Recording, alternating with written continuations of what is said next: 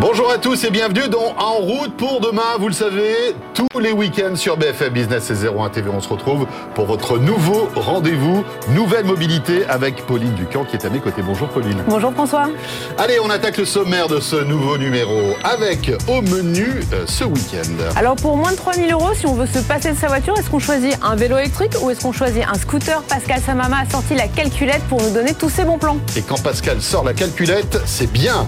Tiens, on découvrira un nouveau service service de location de trottinettes. Enfin nouveau, ça fait quelques temps qu'ils sont déjà en France, mais ils se déploient en Europe. Il s'agit de Voy. Elle et les nouvelles, c'est la nouvelle Peugeot 308. Julien Bonnet a déjà pris le volant de ce qui s'annonce comme l'un des best-sellers de Peugeot. C'est l'essai de la semaine. Ce sera dans quelques minutes. Et puis, euh, tiens, pour un prochain week-end, pourquoi ne pas louer la voiture de ses rêves, mais la voiture de collection? Euh, Eh bien, il y a un service qui existe pour ça. On recevra tout à l'heure euh, le porte-parole de ce nouveau service. Merci d'être avec nous. C'est parti pour En route pour demain.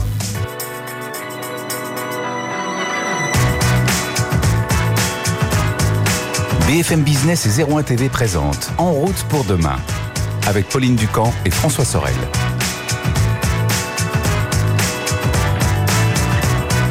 En route pour demain, donc vous le savez, on est là tous les week-ends sur 01 TV, sur BFM Business, à la radio, à la télé. Et euh, merci en tout cas d'être de, plus en plus fidèle à ce nouveau rendez-vous. Euh, tiens, si on attaquait tout de suite avec notre premier invité.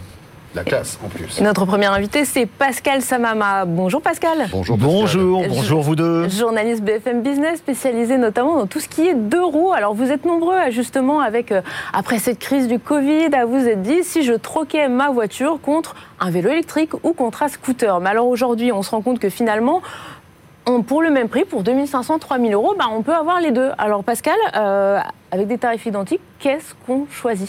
On peut même avoir des scooters à environ 1000 euros, c'est-à-dire bien moins cher que le premier vélo électrique de Decathlon, ou à peu près, ce qui est déjà pas mal. Alors c'est vrai que il y a des choses qui s'expliquent. Les prix des vélos augmentent, il y a de plus en plus de cyclistes, il y a de moins en moins de vélos, il y a une pénurie évidemment, donc les prix euh, gonflent. Et en face, il y a les constructeurs de scooters qui, pour attirer de plus en plus de clients, écrasent les prix et font en sorte de proposer des tarifs de plus en plus intéressants.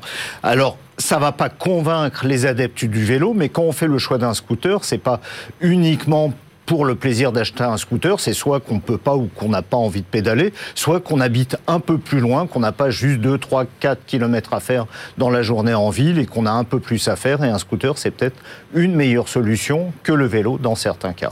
Parce que bon, il y a le prix, euh, évidemment, hein, qui, est, très important, mais est-ce que c'est le seul paramètre à prendre en compte? Alors justement non, parce que qui dit scooter dit véhicule réglementé, véhicule homologué. Quand on achète un vélo, on achète en plus un antivol, ça c'est nécessaire, peut-être un casque, peut-être euh, une capuche pour éviter la pluie, mais bref, c'est autour d'une centaine d'euros en plus du, du prix du vélo. Pour un scooter, c'est un peu différent. Un scooter équivalent 50 cm3. Alors il y a déjà une réglementation qui impose de porter un casque et des gants homologués. Il faut aussi un gilet euh, réfléchissant. Tout ça, ça coûte environ, j'ai fait un petit calcul, le moins cher du moins cher du moins cher, c'est autour de 100 euros. Mais pour avoir quelque chose d'un peu, d'un peu mieux, faut compter entre 150 et 250 euros. Alors en plus de ça, eh ben, il y a des accessoires qui vont être nécessaires à scooter. Hein. Il y a un vêtement de pluie, il y a peut-être une veste avec des protections, le dos, les coudes, les épaules. C'est pas, c'est pas rien quand même. Parce que si, on a un accident, si on tombe à scooter, eh bien on sera plus mal que sur un vélo parce qu'on va plus vite. Exactement, on va plus vite. et... c'est limité à 45 Et puis c'est pas les mêmes euh, configurations d'accidents. Pas les mêmes routes. Euh, c'est pas, les mêmes, routes, c'est pas les mêmes configurations. Donc vaut mieux être mieux protégé. Euh, il va faire froid, on arrive dans l'hiver, donc il va peut-être falloir un vêtement contre la pluie, il va peut-être falloir une jupe et des manchons pour se protéger du froid. Donc tout ça, c'est quand même encore après le casque, les gants, euh, c'est encore une facture d'environ 200, 250 euros. Et puis l'assurance aussi, quand on a un scooter, il faut l'assurer. Et tu as entièrement raison. Il y a l'assurance, mais il y a aussi l'immatriculation, la, plaque d'immatriculation, la carte grise. Bref, c'est des coûts de 10, 20, 30 euros supplémentaires à chaque fois, ce qui fait que, en définitive, toutes les primes et les bonus qui s'élèvent à un maximum de 750 euros sont totalement engloutis par tous ces tous ces accessoires des faux frais. Et, voilà, tous ces accessoires, équipements, ces frais annexes, exactement. Et donc finalement, il y a quand même une solution pour si je choisis plutôt le scooter que le vélo électrique pour arriver à faire un petit peu baisser la facture? Bah, il y a plein de solutions en fait. Il y a la solution bien sûr du, scooter en libre service. Si on a vraiment envie de faire du scooter, on peut utiliser des scooters en libre service. Il y en a dans quasi toutes les villes. Il y a aussi le scooter en location. Il y a des sociétés comme CityScoot, comme Z-Way qui proposent pour 100, entre 100 et 150 euros par mois, tout compris sauf l'équipement, qui proposent d'utiliser un scooter. Quand j'ai tout compris, il y a aussi l'assurance, il n'y a, il a pas de frais annexes. Mais il y a même une autre solution pour ceux qui ont déjà un scooter thermique ou un vieux Solex ou un vieux Vespa ou, ou un MP3 ou un VMAX euh, ou un Chao, pourquoi pas. Il y a certainement, j'en vois des fois des gens, euh, des Chao dans la rue. Il y a une société qui s'appelle Troy, euh, qui s'appelle Noil, N-O-I-L, Noil Motors, qui électrifie tous les deux roues, tous les vieux deux roues. Ah, c'est le rétrofit pour mobilette. Quoi, Exactement, c'est du rétrofit pour scooter et mobilette. Un Vespa 50 cm3, ça coûte un peu moins de 1500 euros. Pour un MP3, un BMW C1 ou un VMAX, c'est un peu moins de 2000 euros. Et là, pour un Solex, une bleue, une bleue motobécane ou un 103, ah. c'est autour de 1000 euros pour les transformer. La mobilette de ton adolescence, sans doute. Exactement, je les voyais avec le siège biplace et, euh, et le guidon taureau, bien sûr. Évidemment, que de bons souvenirs. Bon, ben voilà, euh, pour se faire un point justement sur euh, l'électrique entre le vélo et le scooter. Et c'est vrai que la frontière euh, tarifaire aujourd'hui est tellement ténue qu'on peut hésiter entre les deux. Merci beaucoup, Pascal. Merci François, merci Pauline. Pascal Samama, donc. On enchaîne avec notre invité maintenant et on va découvrir le service Voy. BFM Business et 01 TV présente En route pour demain, l'invité. Vous avez déjà certainement croisé, Françoise, tu as dû les voir dans Paris à une époque, ces trottinettes rouges. Alors on les voit aujourd'hui à Marseille, on les voit à Bordeaux. La société suédoise Voy est l'un des plus grosses sociétés et des pionniers de la trottinette électrique en libre floating. Charlotte Serre, bonjour. Bonjour Pauline, bonjour François. Bonjour Charlotte. Vous êtes directrice générale de Voy pour la France et le Benelux. Et donc, euh, est-ce que vous pouvez nous faire un petit point justement pour nos auditeurs sur Voy Qu'est-ce que c'est? Vous êtes présent dans combien de villes en Europe avec vos trottinettes en libre service Avec plaisir. Donc Voy est une entreprise suédoise, comme vous l'avez bien dit, qui est née en 2018, vient à peine de fêter trois ans. Malgré sa jeunesse, nous sommes déjà dans 70 villes 11 pays, avons plus de 6 millions d'utilisateurs et avons fait plus de 50 millions de voyages. Comme vous l'avez bien dit, nous sommes présents également à Marseille et à Bordeaux en France. À Marseille depuis 2019, où nous déployons 2000 trottinettes en libre service. Nous venons d'ailleurs d'y déployer notre dernière trottinette, les Voyageurs V4, qui sont des trottinettes beaucoup plus performantes en matière de technologie, de sécurité et de durabilité. En ce sens, ce sont des trottinettes qui ont euh, les, mm, des clignotants euh, pour que les utilisateurs puissent euh, marquer leur direction en plus de sécurité et ainsi le signaler aussi aux autres utilisateurs. Des batteries qui ont plus de durabilité, qui sorties d'usine font plus de 100 km, ont plus de 100 km d'autonomie et en plus, voilà, d'autres technologies plus de performance au niveau du GPS, de la précision, ce qui aide aussi à un parking euh, plus précis, que nous savons est très important pour les villes. Oui, parce qu'il faut préciser, notamment pour nos auditeurs et téléspectateurs, qu'en fait, vous concevez vos trottinettes, vous les exploitez, mais vous travaillez aussi sur la conception.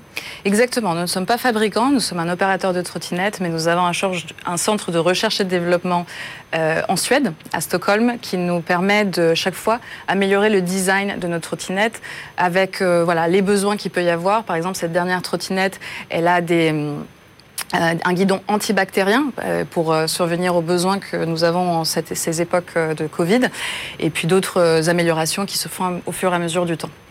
Euh, on, voit que vous dites que c'est une nouvelle génération de trottinettes, mais finalement en trois ans, on se rend compte aussi du progrès technologique qu'ont fait ces appareils. Hein. Les premières versions n'ont donc pratiquement plus rien à voir avec les nouvelles. Là aussi, il faut absolument de la technologie pour euh, améliorer euh, l'expérience utilisateur et puis surtout être toujours dans la compétition, parce que on se rend compte aujourd'hui qu'il commence à avoir beaucoup de concurrence. Il y a beaucoup de services de location de trottinettes. C'est l'un de vos éléments différenciants, ça, on va dire la technologie?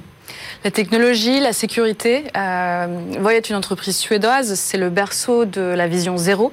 Euh, la vision zéro accident euh, sur la route. Donc, bien sûr, on innove énormément sur la technologie. Mais ce que je vous dirais est partie centrale de notre ADN, c'est le partenariat avec les villes.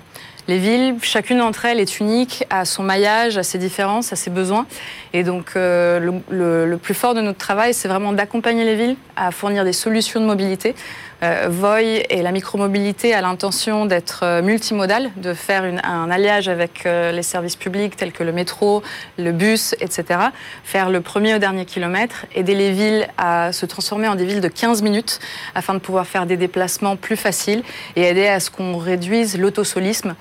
Donc voilà, la technologie, le partenariat avec les villes et la vision zéro. Les demandes justement des municipalités ont évolué parce que je, suppose qu'entre les appels d'offres qui ont pu être passés par exemple à Paris où vous aviez euh, candidaté et puis ceux qui sont passés aujourd'hui par des villes notamment en Belgique où vous débarquez euh, actuellement, je suppose que les attentes avec les retours d'expérience d'autres municipalités ont pu évoluer Absolument. Euh, déjà, on voit une plus grande demande de la population. Euh, on voit plus de pistes cyclables, on voit plus d'investissements dans cet espace.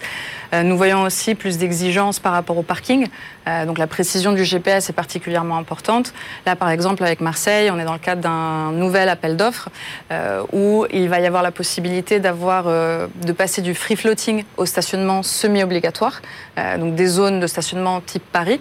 Euh, et puis, on va voir aussi des évolutions. Par exemple, certains opérateurs, certaines villes euh, ne permettaient pas d'utiliser la trottinette la nuit.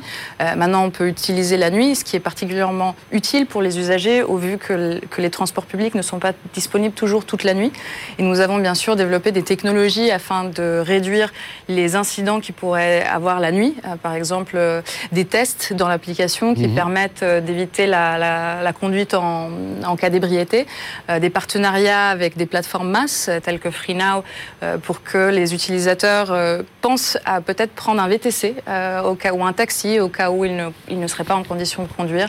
Donc voilà, vraiment. Vous détectez quelqu'un qui est en état d'ébriété lorsqu'il est sur la trottinette? Comment ça marche? Avant l'utilisation de la trottinette, à partir d'une certaine heure, on met en place un dispositif, un test euh, qui permet de savoir si une personne euh, pourrait, être en condition, pourrait être en condition d'ébriété. Euh, et on lui recommande effectivement des options si la trottinette n'est pas une option, il vaut mieux pas conduire en, en, en condition d'ébriété. En termes de sécurité, justement, je vois le, casque qui est posé euh, devant vous. C'est euh, une problématique qui vous intéresse particulièrement? Comment justement, parce qu'on en parle souvent, des trottinettes qui vont très vite, qui ne respectent pas forcément le code de la route. Comment vous incitez vos utilisateurs justement à être prudents euh, pour eux-mêmes et pour les autres usagers? Absolument. Donc, ce qui est important à remarquer, c'est que la trottinette électrique est un phénomène relativement nouveau. Euh, qui dit nouveau dit qu'il y a beaucoup d'éducation à faire. Voy est d'ailleurs la première entreprise à avoir lancé une plateforme en ligne euh, de code de la route en trottinette qui s'appelle Ride Like Voilà. Il y a cinq modules euh, comment se garer, comment circuler, etc. Et à la fin de chaque module, les personnes peuvent gagner des crédits et donc des voyages gratuits. c'est vraiment une partie très importante, celle de l'éducation. Après, bien sûr, on, on vient récemment de publier le premier rapport de sécurité euh, par un opérateur de, de, micromobilité où on y souligne justement quels sont les facteurs de risque. Euh, pour, euh, pour la micromobilité, on sait que c'est souvent les engins lourds, les engins rapides. Ce qui est important à remarquer, c'est que les trottinettes en libre service sont bridées hein, en accord avec la réglementation. Soit c'est 25 km par heure, soit c'est 10 km par heure. Elles sont aussi bridées sur des zones piétonnes à la demande de la ville à 6 km par heure. Donc voilà, il y a l'éducation, la technologie, euh, les différentes recommandations que les usagers peuvent prendre en compte afin d'améliorer leur sécurité et la sécurité des autres usagers. Est-ce que la trottinette est la première étape? Est-ce qu'on peut imaginer demain que vous mettiez en circulation aussi des vélos électriques? Alors nous avons des vélos électriques en Angleterre en mhm. circulation, euh, notamment à Cambridge. Euh, nous sommes effectivement une entreprise de micromobilité multimodale. donc nous avons commencé avec les trottinettes, mais nous explorons bien sûr aussi le monde des vélos. Très bien. Multimodal, ça veut dire que vous pourriez aller jusqu'à proposer, vous parliez tout à l'heure de masse, une appli qui, euh, sous votre nom, euh, permette de référencer euh, des VTC, des taxis, des transports en commun. Et finalement, avec l'appli Void, je me connecte à tous les systèmes de transport dans n'importe quelle ville où vous êtes présent? On peut s'imaginer beaucoup de choses. Dans l'instant présent, on est vraiment focalisé sur notre cœur de métier, qui est celui de euh, l'excellence opérationnelle des trottinettes, de mettre des trottinettes mmh. en rue, euh, d'assurer leur distribution optimale, oui, déjà leur recharge. en fait. c'est tout un métier. Et effectivement, nous, nous, faisons appel à nos partenaires de masse, que ce soit Google Maps, que ce mmh. soit euh, FreeNow ou, ou, Movit, d'autres partenaires pour, pour la partie de, mise en relation avec, avec d'autres services de mobilité. Dernière petite question concernant les tarifs. Euh, vous vous situez euh, comment et ça coûte combien, par exemple, de louer euh, une trottinette chez vous? Alors nous avons différents tarifs. C'est euh, il y a le pay as you go, donc euh, le paiement à la minute, euh, qui est la, la façon la plus traditionnelle d'opérer, où il y a généralement un euro de frais de déblocage, qui est aussi une mesure euh, incitative à ce que les gens marchent si les, si les distances sont courtes, parce qu'un euro pour faire euh, 200 mètres, ça fait beaucoup. Euh, et puis à la minute, c'est généralement autour de 20, 22 centimes la minute. Ensuite, nous avons des forfaits jours, euh, c'est-à-dire que vous pouvez utiliser la trottinette jusqu'à 10 fois par jour ou 240 minutes par jour pour vos déplacements. Euh, pour euh, généralement, c'est entre 5 et 9 euros. euh, ce qui est assez attractif. Et ensuite, nous avons aussi des passes mensuelles Mhm. euh, qui sont actuellement à 40 euros en France. Euh, après, ça varie effectivement d'un pays à l'autre. Où là, on peut utiliser la trottinette euh, Tout le mois, tout le mois. Alors peut-être pas de manière illimitée, mais en tout cas avec des crédits de, de- de- de temps d'utilisation. Voilà, c'est euh, 10, 10 voyages par jour ou Ouais, euh, c'est quand même 200, assez 200 confortable. minutes par jour. Donc c'est très attractif. Après, nous voyons effectivement qu'il y a des changements dans la mobilité. Les gens Mm. à peine euh, recommencent à sortir.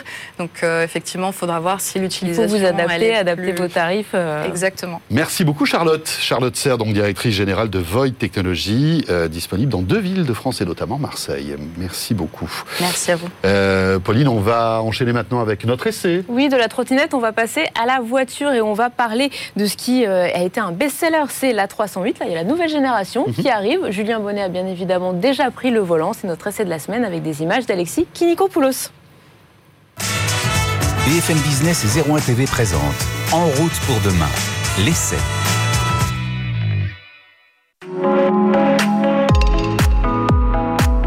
C'est sans doute une des nouveautés les plus attendues de l'année. Peugeot lance en ce mois de septembre la commercialisation de sa nouvelle 308. Donc sur ce segment des berlines compactes, la précédente génération, donc la deuxième, lancée en 2013, elle symbolisait déjà le renouveau de Peugeot qui était pas très en forme dans les années 2000 et qui donc redémarrait son développement au tournant des années 2010. Désormais, c'est un Peugeot en grande forme qu'on a en cette année 2021. Il est porté notamment par le succès de son SUV 3008, mais aussi de la dernière 208. Et pour incarner cette nouvelle étape dans son développement, bah, cette 308, elle dépoussière donc ses lignes avec un design vraiment très dynamique. Et on retrouve notamment le nouveau logo, donc avec la tête de lion stylisée avec son petit look rétro. Un autre signe de nouveauté. Des nouveautés, il y en a aussi à foison à l'intérieur. On va découvrir tout de suite à quoi ça ressemble?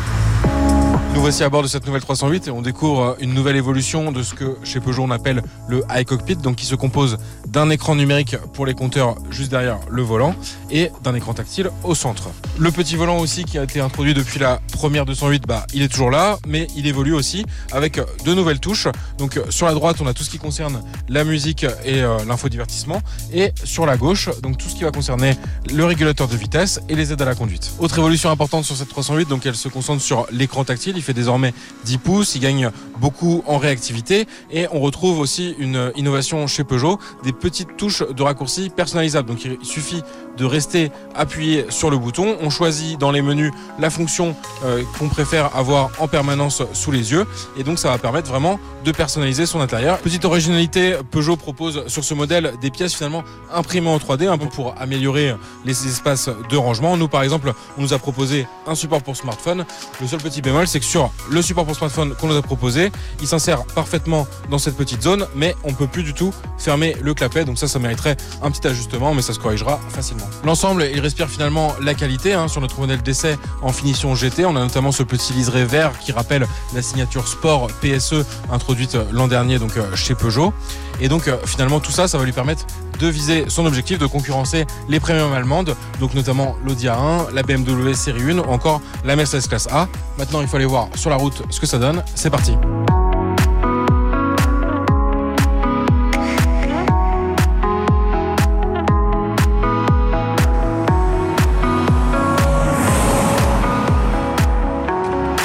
Sur notre modèle d'essai, on dispose de la motorisation hybride rechargeable 225 chevaux. Donc elle associe un moteur essence 1,6 litres qui offre 180 chevaux à une motorisation électrique. Donc ça va permettre notamment de rouler sur un mode 100% zéro émission. Donc ça c'est assez pratique pour rouler notamment en ville. Et dans des villes qui vont de plus en plus se fermer aux motorisations thermiques. L'autonomie, elle reste assez limitée, hein, c'est euh, normal et c'est euh, assez classique sur ce genre de modèle actuellement. Elle se limite donc à 50 km annoncés. Du côté de son comportement de conduite, bah, finalement cette 308, elle fait honneur à la précédente génération qui était euh, assez reconnue pour sa tenue de route et la qualité de son châssis. Là, on retrouve finalement cette bonne base avec peut-être le confort qu'apporte l'hybride rechargeable, donc notamment sur les phases de roulage à basse vitesse, bah, finalement le bruit qui reste très limité. Eu peut-être un bon travail qui a été fait sur la sonorisation et donc on a une berline confortable mais qui sait aussi se montrer réactive si on a envie d'aller un peu plus vite.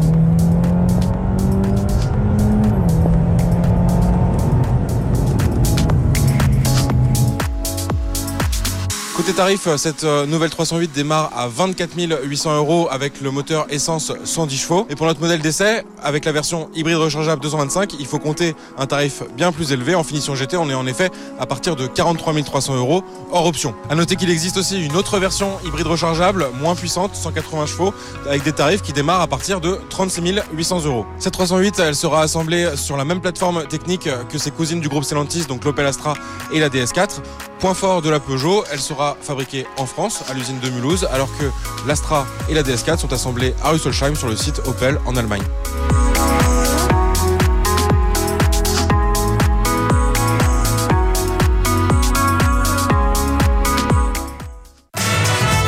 BFM Business et 01 TV présente En route pour demain, en région. Allez, après euh, l'essai de la semaine et on va dire euh, le véhicule ultra moderne présenté par Julien, eh bien un petit peu de nostalgie maintenant, Pauline. Complètement. Avec un concept qu'on va vous faire découvrir maintenant. Imaginez pouvoir louer pendant un week-end, par exemple, une voiture d'exception. Alors ça peut être une deux chevaux, ça peut être une coccinelle, ça peut être même une Mustang. Ah oui, une Mustang. On prend la Mustang. Allez, on prend la Mustang. D'accord, c'est parti. Et on en parle avec notre invité, le fondateur de We Drive It, Hubert de Villeneuve. Bonjour Hubert. Bonjour. Euh, alors expliquez-nous un petit peu d'où vient ce concept et qu'est-ce qu'on peut faire en allant sur We Drive It Alors d'où ça vient en fait de quand j'ai acheté ma première voiture, donc une Triumph Spitfire, il y a 5 ans maintenant, Mhm. euh, bah, très vite des amis me l'ont demandé pour leur mariage. Et j'étais ingénieur à Londres à l'époque. Et donc je l'utilisais 4-5 week-ends par an. Donc je me suis dit, bah, tiens, pourquoi pas la faire tourner un peu plus pour éviter qu'elle s'abîme, qu'elle sorte un peu du, du garage, qu'elle prenne l'air. Et pourquoi pas rentabiliser aussi les frais d'entretien. Et très vite, je me suis dit, bah, c'était une, une idée à faire. C'est ce qui m'a décidé de rentrer en France en 2019 pour lancer euh, We Drive It. Et, euh, et en fait, l'offre, c'est de pouvoir louer en fait maintenant une voiture vintage, une voiture de collection, euh, auprès d'un propriétaire particulier, et de pouvoir vraiment vivre une escapade de rêve au volant d'une belle voiture. Alors en termes de tarifs, ça représente quoi? Parce que voiture de collection, on imagine, il y a le rêve, mais on imagine tout de suite le, le coût du rêve qui va avec. Oui, Ben, c'est plutôt abordable finalement parce qu'en fait, le, alors les catégories de voitures anciennes, c'est très large, mais notre gamme part de la 2 chevaux 4L à 100 euros la journée.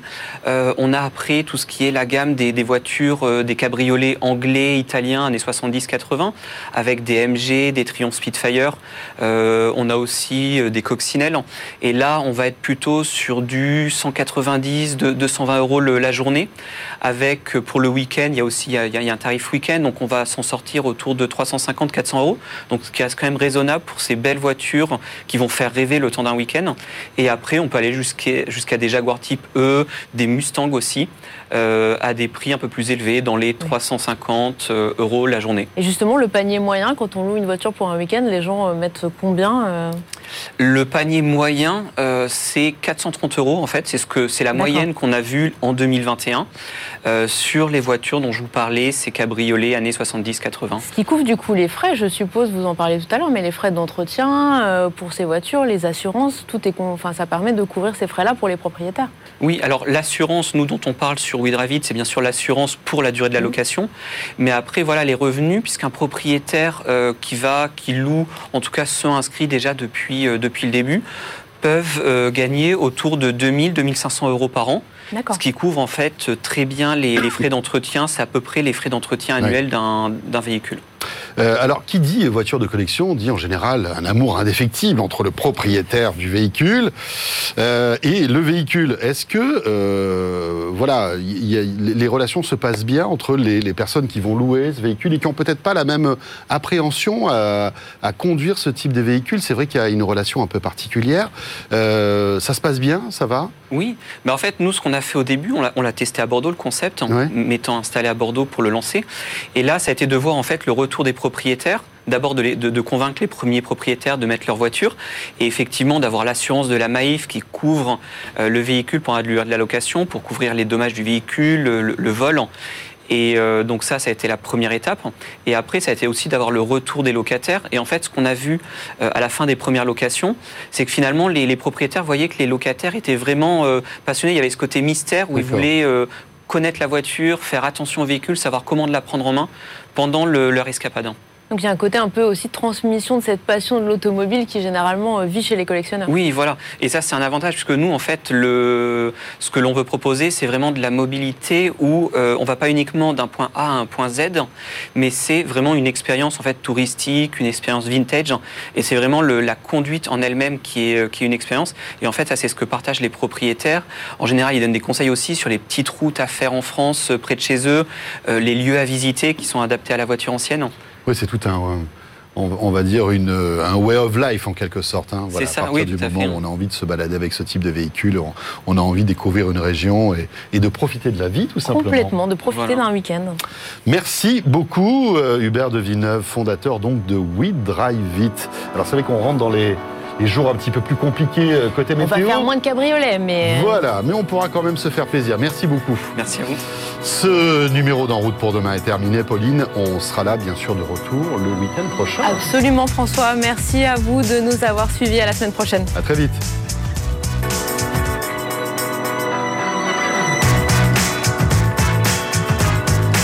BFM Business et 01 TV présente En route pour demain avec Pauline Ducamp et François Sorel.